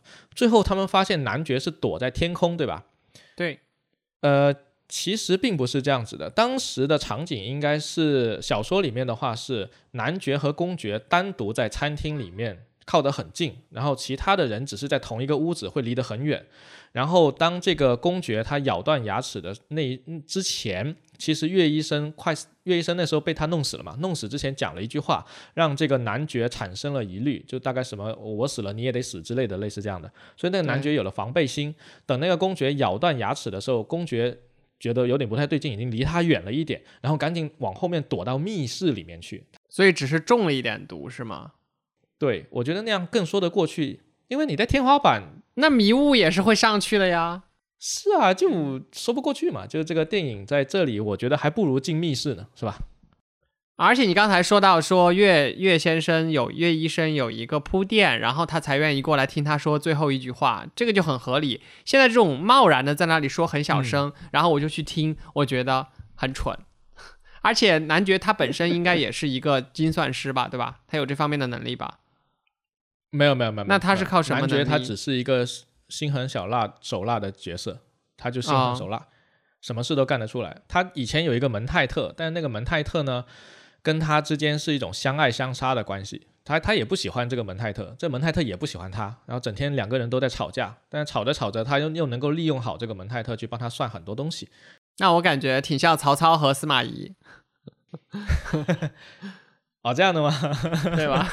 啊，反正最后就是那毒气直接把他干翻了，所以电影直接就不提他了。哦，我觉得也合理。他去疗伤去了。嗯，好，那最后一个角色是这个列特凯恩斯科学家。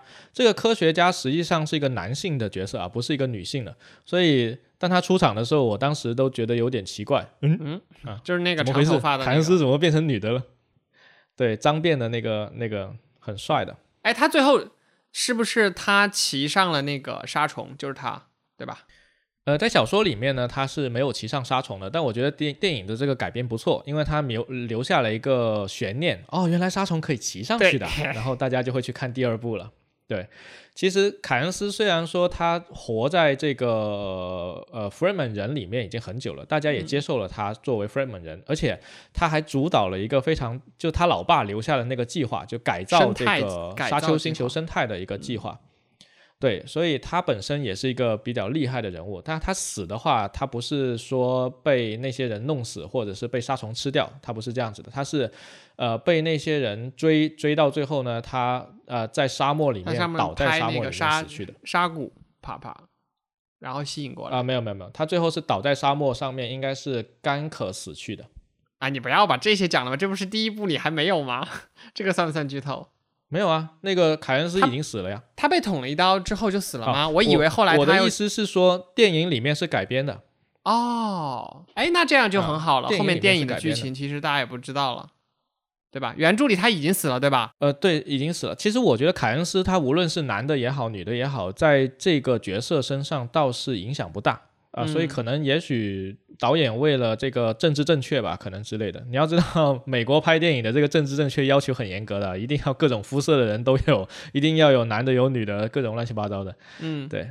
好，那这个是呃人物的方面，那几个重要的人物都已经讲完了。刚才也讲了一点点这个情节设定的这个改编的方面的事情。那我觉得。呃，整体来讲，这些人物的选角是非常符合我心目中对这些人的形象的。除了这个 Jason Momoa，就我刚才也讲了，这个 Duncan 本来应该是一个比较不要那么壮，中等身材就可以了，但是 Jason Momoa 太大了。那那我们接下来就开始聊情节改编吧。对，前面已经已经聊了很多了。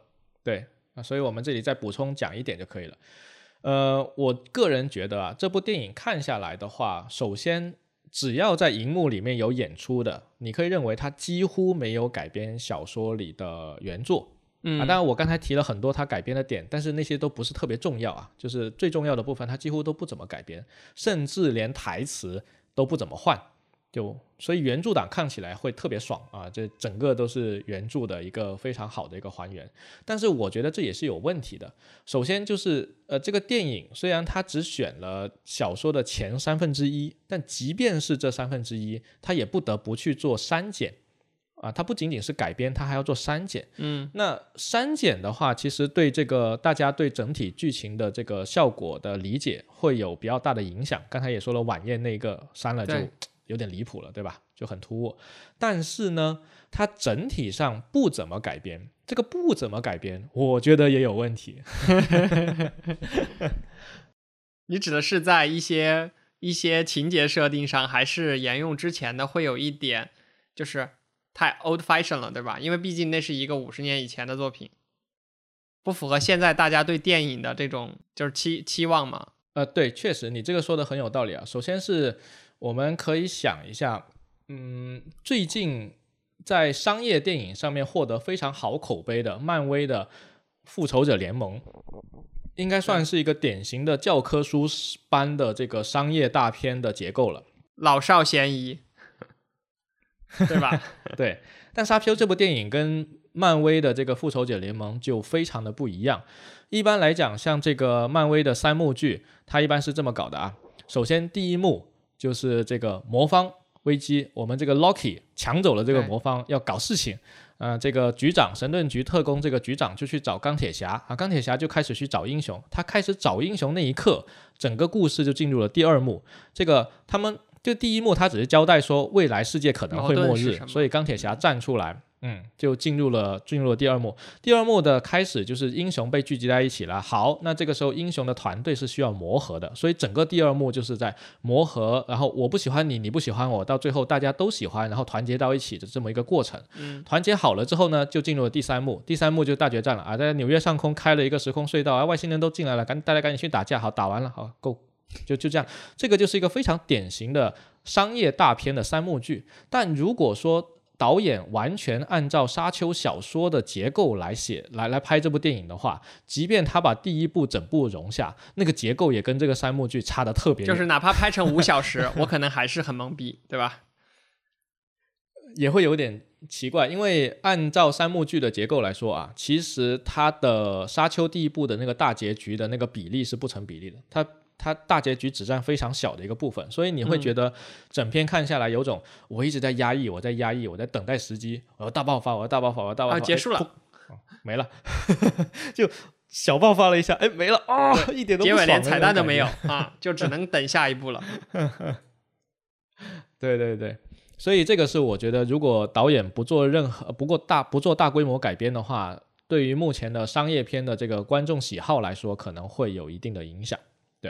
这个是我的一个想法，就是起码他要先保证自己活下来，然后才能有下一步，他才能把他后面的事情做好。如果你连第一步都没法活下来，那就跟美剧一样砍档就没了。好多美剧就这样，有可能。但美剧的话，嗯，美剧其实它的成本还是比较低的，但美剧的收入也没有电影那么高，所以像你看它这一次的这个电影成本是一点六五亿美元。它的上一部类似同等级别成本的是一点五亿美元的《银翼杀手二零四九》啊，你会知道这种投资是非常巨量的投资的。当然，现在票房的反馈是非常好的，但如果你去拍一个电视剧的话，其实你是远远收不回这么多成本的，所以还是要拍商业电影才有办法拿到这么多钱。啊，我是这样想的，我觉得它就像钢铁侠第一部，就是没有必要拍的那么宏大。你看它后面还有整一整个地下城要去拍，那得多少钱？所以它第一部就要先把整个胃口吊起来。期待吧，我特别想看地下城，你知道吗？因为没有看过原著，充满了幻想。OK，那那还是先保留你的幻想，保留不泼你保留冷水了。OK，那对于像原著党来说呢，其实整个整个情节会觉得很舒服，因为跟整体的这个小说的节奏一致，包括几个重要的场景。我刚才说那个哥姆次的那个试验，我等了好久啊，我我前面五分钟我一直在想，哎呀，那个圣母来了，圣母来了，怎么还没开始测试啊？测试呢？测试呢？测试呢？结果终于有测试了，但我觉得那个测试有一个地方不太好，就是那个保罗他本身。那个测试测试应该是这样的，我把手伸进去是黑的，我看不到里面有什么，然后它会传来一种神经的感觉，是一种极其痛苦的感觉，甚至会痛苦到让你产生幻觉的东西。然后那个保罗他应该是慢慢慢慢积累他的恐惧，还有那种疼痛苦到了顶峰，然后就开始利用他过去训练的能力控制自己，慢慢慢慢平静下来。这样一个过程是合理的，但是在电影里面，他剪辑的镜头里面时候有一个呃剪辑的不好的地方。他已经把这个保罗的表情拉到极致了，然后瞬间下一个镜头俯拍的时候，那保罗表情是平静的，对，很沉着。那一瞬间我就我就出戏了。不不不，他一瞬间平静是错的，他是呃到了巅峰之后再慢慢下来，因为他在后面接着的镜头是他又开始比较痛苦，然后再慢慢慢慢慢慢控制下来。那这个后面那个镜头是 OK 的，但前面那个衔接我觉得是不好的，就他一瞬间有点穿帮的穿帮的感觉，对。所以那个人来测他，到底要测出什么？是他变很强大了，他就不开心，还是不强大了他就开心？到底是哪一种？OK，那这里我们要不得不讲到这个育种计划了。这个是一个非常庞大的计划。这个世界虽然是由皇帝所统治的，然后明面上是由几大家族各自控制各自的东西，但是还有一个平行的组织，就是那个呃姐妹会贝尼杰瑟尼特姐妹会。这个姐妹会呢，在第四部小说里面会讲到是某一个神帝创办的一个组织，但是前面几部我们是可以不用管的，你就认为有这么一个神秘组织。这些姐妹呢，她们为了创造出人类最牛逼的基因而一代一代在努力。所以，为什么这个杰西卡要去跟这个厄崔迪斯公爵去结合？他们你会发现，他们实际上是没有结婚的，因为厄崔迪斯公爵他留着杰西卡不结婚的这个事情，就可以去作为一个联姻的可能性，嗯，去跟其他的家族做一个政治的。的合作，但是这对于杰西卡本身来说是比较难受的，因为杰西卡很喜欢这个厄崔迪斯公爵，他是真的爱这个公爵，然后说为了为了他奉献了很多，包括帮他生一个儿子。你要知道贝瑟呃贝尼杰瑟尼特姐妹会他们是会选人，如果说我选的这个基因，我本身只是想要他的基因，而不是想要去创造一个救世主的话，我会选择让你生一个女的。只有计算到了，呃，我算算算算算了一百年、三百年之后，我发现这个基因很有可能出一个救世主，我就让你生一个男的。而在跟保罗同一时期的还活着的人里面，有一个男的啊，这个男的还没有出现啊，后面第二部可能就会出现。那个男的也是一个非常厉害的角色，所以只要这个姐妹会的后代是个男的，他就有可能是一个呃奎萨茨哈德拉克。The choosing one 啊，the one 没错，但是他也有可能不是。那呃，圣母呢，她就要去对这个小孩子做这么一个测试。这个测试其实对姐妹会的所有成员都做过啊，不仅仅是对保罗做的。结果测试完了之后呢，这个圣母还是一头黑脸。圣母实际上是一个反派角色啊，我们可以先剧透一下，她是个反派角色啊。不管这个保罗是不是救世主，他都不喜欢这个保罗啊，他都不开心。对。那不好意思啊，这个沙丘第一部啊，保罗又是主角，主角是有主角光环的嘛，保罗就是那个救世主，保罗就是那个奎萨茨哈德拉克，肯定啊，因为他的那个血统，还有他现在所表现出来的这种先知能力，还有战斗的时候，对吧？嗯，我觉得肯定是他呀。对，当然他现在的能力只是他后期能力的。十分之一吧，现在啊，你会发现它后面就屌爆了，直接屌炸天。它现在前期所使用的那个姐妹会的音言能力，音言就是电影里面翻翻译为音控力的东西，用声音操控某个人去做某些事情的这个能力。一开始看还挺屌的，对吧？后期根本用不上，这个能力就是个渣渣啊！你可以认为这个对普通人挺这条奏效的，kill yourself。不。他根本不需要。你可以认为就有点像孙悟空小时候用龟太气功，然后孙悟空变成超级赛亚人了之后，可以伸个手指就把地球给灭掉。那还是保留一点想象这里，嗯。哎，所以说刚才我们说到了两种武器嘛，一种是那个戈姆刺，就是那个针加那个盒子，然后一个是那个针眼，或者你说那个深眼。那还有一个我印象深刻的，就是那个金金什么，那个匕首，就是那个是从那个沙虫嘴里取出来的那个，那个有特殊功效吗？我没有看到，我只觉得它有象征性。它有信仰上的意义，就是对于 Freeman 人来说呢。金牙币每个人都只会有一个，对于他们来说，金牙币是他们最最珍贵的一个东西。所以你看到一开始这个呃，Jessica 去选管家的时候，不是选到这个帕呃帕丽斯吗？还是美丽斯？美丽斯。对。然后这个美丽斯呢，她是一个 Freeman 人，她身上带着一一只金牙币。那个时候你带带。匕首进这个呃公爵府，那你不这不是找死吗？你肯定是一个坏人，是个刺客。但是呢，呃，杰西卡和帕梅斯之间呢是有一个在对话，你来我往的。电影里面没有表现出来。实际上，这个杰西卡是使用了她的姐妹会能力的，她去猜测、揣度，还有控制这个呃美丽斯，然后得到一些蛛丝马迹，然后结合这个姐妹会几百年前。开始就在沙丘这颗星球埋下的神话预言，来呃制服了这个美丽史，然后这个美丽史就把他最重要的这个金牙币献给了杰西卡。但是这里有一个小细节，我以为电影可能是刻意忽略了，因为他想要给大家一个机会去展示金牙币完整的样子，所以他一开始美丽史就把那个金牙币拔出来了，然后就交给了杰西卡，对吧？金牙币有一个传统，只要拔出来必须见血，必须死人。啊，所以 所以在电影里面其实是不可以拔出来的。他拔出来那瞬间我都傻了，我靠！哦，那如果有这样一个设定的话，后来他们决斗的时候，那个我也没有懂为什么要给他个金牙币，说哦，你作为将死之人，我要把我的金牙币给你，让你死的有尊严。What？还不如给你刚才说那个逻辑，叫我喜欢他。啊，对，呃。在他们决斗之前，其实呃，保罗和切尼已经有一番来往了。他们不是说切尼他突然发现了保罗在这里，然后保罗一直从来没有注意到切尼，而是他们已经在暗中较量了。我估计他也有梦中有幻象或者什么的。呃，没有，他没有幻想，但是他们在趴在岩壁上的时候是有较量的，是有你来我往的，就是千里在跟着他，但是保罗是摆脱了他的一个一个追踪还是什么之类的，是有你来我往的，并不是，并不是千里他绝对压倒性的去压迫这个这个保罗。反正金牙币是一个非常重要的东西啊，是沙漠 Freeman 人的一个很珍贵的的武器。那说到武器，还是最后一个武器就是很迷的，最后那一幕的时候，保罗有拿一把枪。然后呢？那个谁说你这枪反正就很慎重，就是你后面我再交给你。那是什么枪？呃，那个枪我记得应该是比较比较普通的。他他之所以说很慎重，是因为他们他们的部落还是以一种宗教统治的氛围为主导，就是他们整个部落会以一个 Freeman 人的一个习俗和宗教的规则来行事。毛拉枪呢，必须是首先你得是一个 Freeman 人，如果你不是，我不会给你。哦，然后另外就是这个枪本来是 Jamie 的，那你不应该抢他的，那个枪肯定是他的。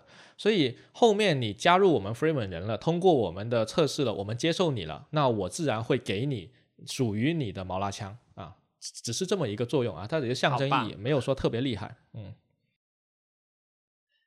好，那说完了武器的这些啊，因为武器还涉及到很多啊，包括那个飞针，前面那个飞针感觉是一个。反重力装置，然后又是一个极小的杀器，那个那个原著里有讲的很具体。那个武那个暗器，嗯。呃非常具体，因为保罗虽然在电影里面还是给了一些微距的镜头啊，效果非常好，对，但实际上保罗在那个房间里面跟这个暗器之间是有一番心理上的斗争的，当时是命悬一线的，保罗只要稍微一动，那个暗器就会直接飞进来把你扎死。保罗当时躺在床上，没有拿他的屏蔽器。如果他有那个屏蔽场，他是不怕这个暗器的，对吧？嗯，未必。他老爹不就被那个东西慢慢慢慢穿透的吗？对吧？也怕，我觉得。所以，我我我想说的是，我们非原著党当时看那一块，我的理解是这样的：他首先站在了全息投影里面，然后他在想躲起来，我当时是这样想的。在我看来，他仅仅是导演为了获得一个非常好的视觉效果，所以才让演员站进那个、那个、那个东西里面去的。呃，那个暗器显然是不可能不知道他躲在那里，因为他有人控制嘛，那个热成像什么的。对，啊，对，而且是有人操控，在附近操控的。那个人现在知道了，应该是岳医生，而且岳医生实际上是不会去伤害保罗的。那个时候，哦，我忘了他为什么要做这件事情了。也许不是岳医生放的。不是说在墙里发现了一个吗？你说是内应，对对对，是是那个另外一个坏人放的。但是那个那个暗器本身呢，是跟跟保罗之间确实是险象环生的。那个时候如果不是美丽斯过来敲门的话，保罗是死定了，或者说要等很久才有可能有人来救他。然后美丽斯去敲门了之后呢，那个就飞出去，然后保罗再把那个东西给弄走。嗯那个暗器是非常危险的一个暗器啊，它是有毒的那个暗器。对，所以说完了这么多的武器，我觉得，呃，接下来还有一个是里面的一些动物的设定，我觉得比较有意思啊。首先就是我们先聊最大的吧，杀虫，杀虫，先说杀虫，再说杀鼠，好吧？OK，杀虫的这个最早我们接触还是从那个游戏里面去接触到的嘛，然后一只是知道它会把我的车呀、房子啊给破坏掉，然后没有去想过它是什么样的。原著里面的刻画，你觉得电影里这种还原的够吗？电影的还原还是相当到位的，不过体量上，呃的体现应该也还行吧。大家应该都能体会到那个沙虫本身是很大的，就那个体积很大，它的大是大的极其离谱的大。然后作为一条沙虫，它也可以很长很长。呃，它的体表表面是覆盖了鳞片，嗯，这些鳞片呢是用来防止沙子进入到它里面那些柔软的皮肤的。如果沙子进入了进去了之后，它就会。会痛嘛，就会受伤，所以这个 Freeman 人就可以利用这一点，拿钩帘挂到它那个鳞片上，不会伤害到这个沙虫的柔软皮肤，但是又把它的鳞片翘起来，这样沙虫呢，它就不敢潜下沙子里面了，它只会在地面上跑。哦，所以 Freeman 人就可以骑在这个沙面上。对，所以呃，你操控适当的情况下，你可以拉拉左边，让它往左边走；拉拉右边，往右边走，这是 OK 的。然后这个杀虫呢，在 Freeman 人的呃宗教里面，这个叫造物主啊，杀虫是造物主。已知的这个香料呢，跟这个杀虫有很大关系。会不会是杀虫的粪便？不确定，不确定它跟它跟香料之间是什么关系。但是香料不能离开了杀虫。就是如果没有杀虫，那里就一定不会有香香料。所以后期呢，其实皇帝是希望去抓一只杀虫到另外一个星球去，去试着在那个星球去生产香料的啊。但是大家都相信，就是你把杀虫几一条杀虫搬过去，也不可能产生香料。但是无论如何，这里面大家抢杀虫、抢杀料啊、抢香料都是非常重要的这个冲突所在。这个是杀虫，然后商朝的那个深渊巨口啊，其实也是体量极大。我本身。并不是特别喜欢这个呃电影里呈现出来的那个那个形形象啊，但是呃我自己想了一下，不管是小说也好，还是过去的几十年前大家在绘通过啊漫画画出来的那种沙虫的形象，应该确实差不多是这样的一个形象了，看起来还挺恐怖的，不是特别讨喜讨人喜欢。对啊，这个是沙虫。那另外还有一个动物呢，就是那个小老鼠，前面出现了一幕，然后在那个全息投影里也出现了，对吧？然后还还还有很细节的刻画，就是小老鼠是怎么生活的。对，所以这个老鼠有什么用吗？老鼠没什么用，它只是作者为了让这个沙丘的这个生态系统比较丰富，所以它必须要安排几个动物生活在这样的一个环境里面。这个沙鼠呢，它的耳朵特别大。然后呢，在白天的时候，它会像就是沙丘上面还生长了一些其他的藓类植物，都比较比较小的。这些植物呢，都跟沙鼠一样有一个功能，就是在呃晚上的时候去呃白就是。快到白天的时候，凝结水的时候不是会有那个露水嘛？对，那个那个水凝结到它耳朵里面，或者是那个藓的表面的时候，它们可以去把这个水收集起来，然后就吸收到自己体内，从而在沙漠这么干旱的环境下也能够生活下去。这个是属于沙丘生态的一部分。所以它其实也是变相反映了说，沙丘的生态如果治理的好的话，其实是可以产生水资源循环的。我觉得可以这样去理解。没错啊，当然这个是第二、第三部电影的内容啊，就反正有很多遐想嘛。对，接下来一个是我看懂了的，就是那个牛的隐喻，因为最早前面那一幕讲过，说他的爷爷是特别擅长于斗牛，但是呢却死于斗牛。嗯，那在后面他们几次大的危机的时候，就有给那个斗牛的一个隐喻，叫你们来到这里，你们很擅长做这件事情，但是还是危险。重重对，所以这个隐喻我是看懂了的啊。但你这个是抽象上的一个一个隐喻了，在小说里面其实呢还提到了，就是我说的多种呃小细节来表达叛乱叛背叛之夜的其中一个小细节是这样：他们刚刚搬到沙丘的公爵府，然后杰西卡看到搬了一箱的那个牛头，搬了一箱的那个老公爵的照片的时候。他在那里指挥，然后跟现任公爵商量，能不能不要把牛头和老公爵放在客厅。但是现任公爵打死不愿意，必须放在客厅，而且要放在牛头旁边啊。然后当时他们还有一个小小的争吵。当时我看了这个，我就觉得啊，嗯。这不是立了一个 flag 吗？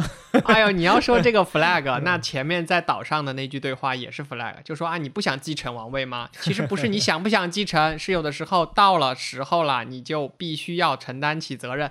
一我当时一看，完了 flag。嗯，呃，他你说的那个讲话的那一段倒是小说里面没有的，但是电影特地要拿出来交代一下背景的一个 一个对话，可能更好看懂吧，有一些前前前尾首尾的呼应。那说完了这三个动物，其实还有一个动物。你还能想到什么动物吗？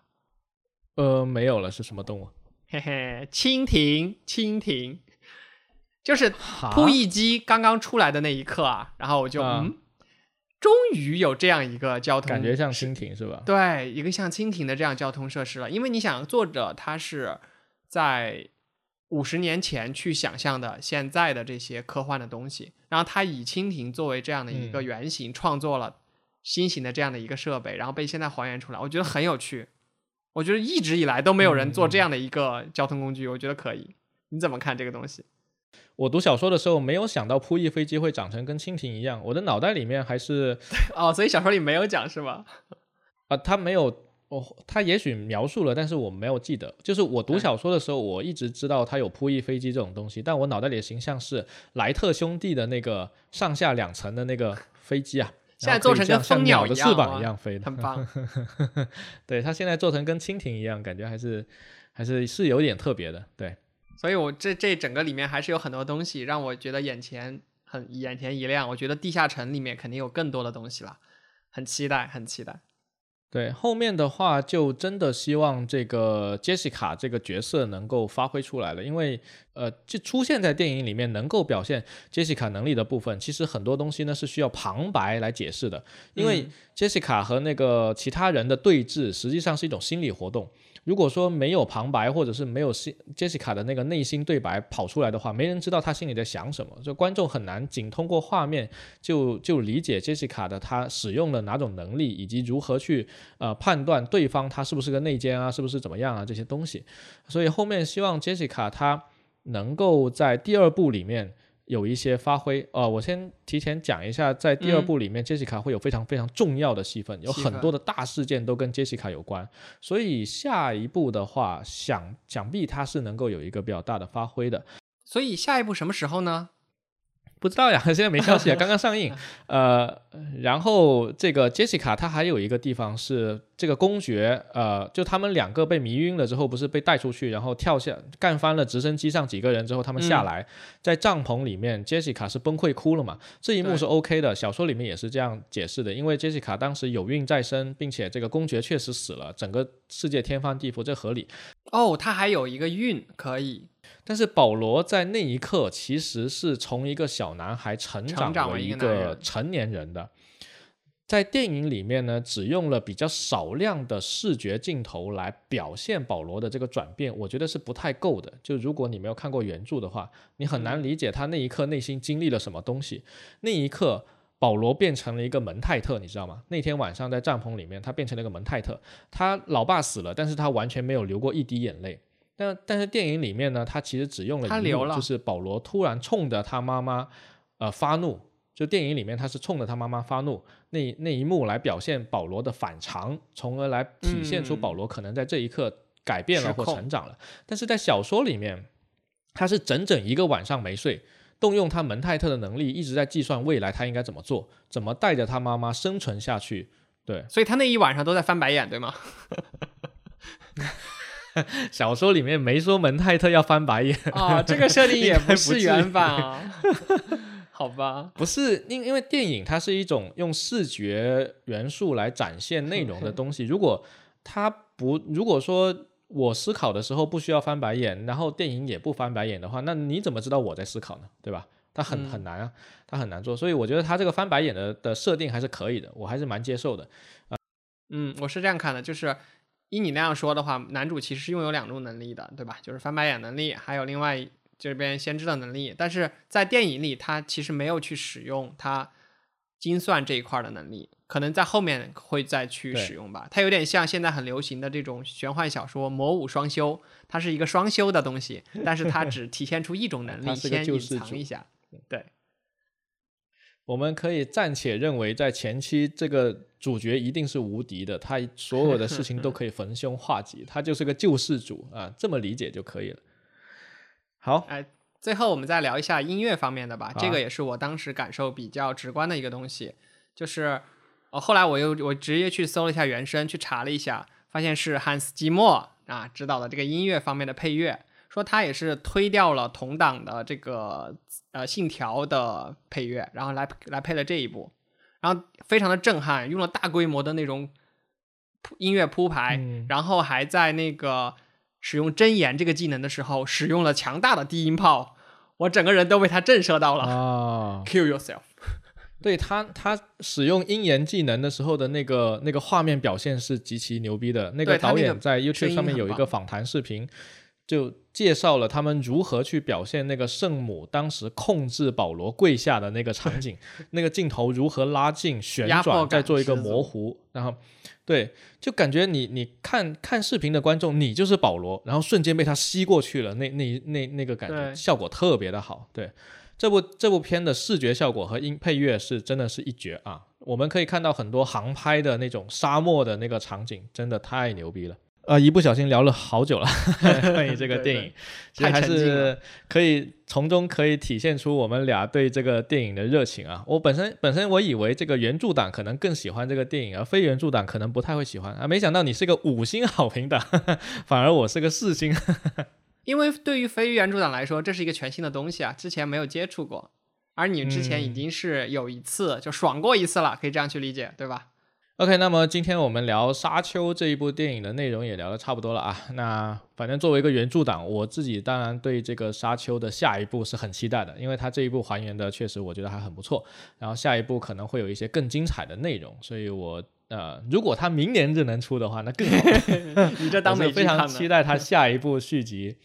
对，而且他选角你我我们刚才也解释了一半天选择演演员嘛，其实大家演技都很不错，我很期待下一部杰西卡能够有一个比较呃突出的表现。然后 Duncan 这个角色其实未来他会有一个很重要的作用。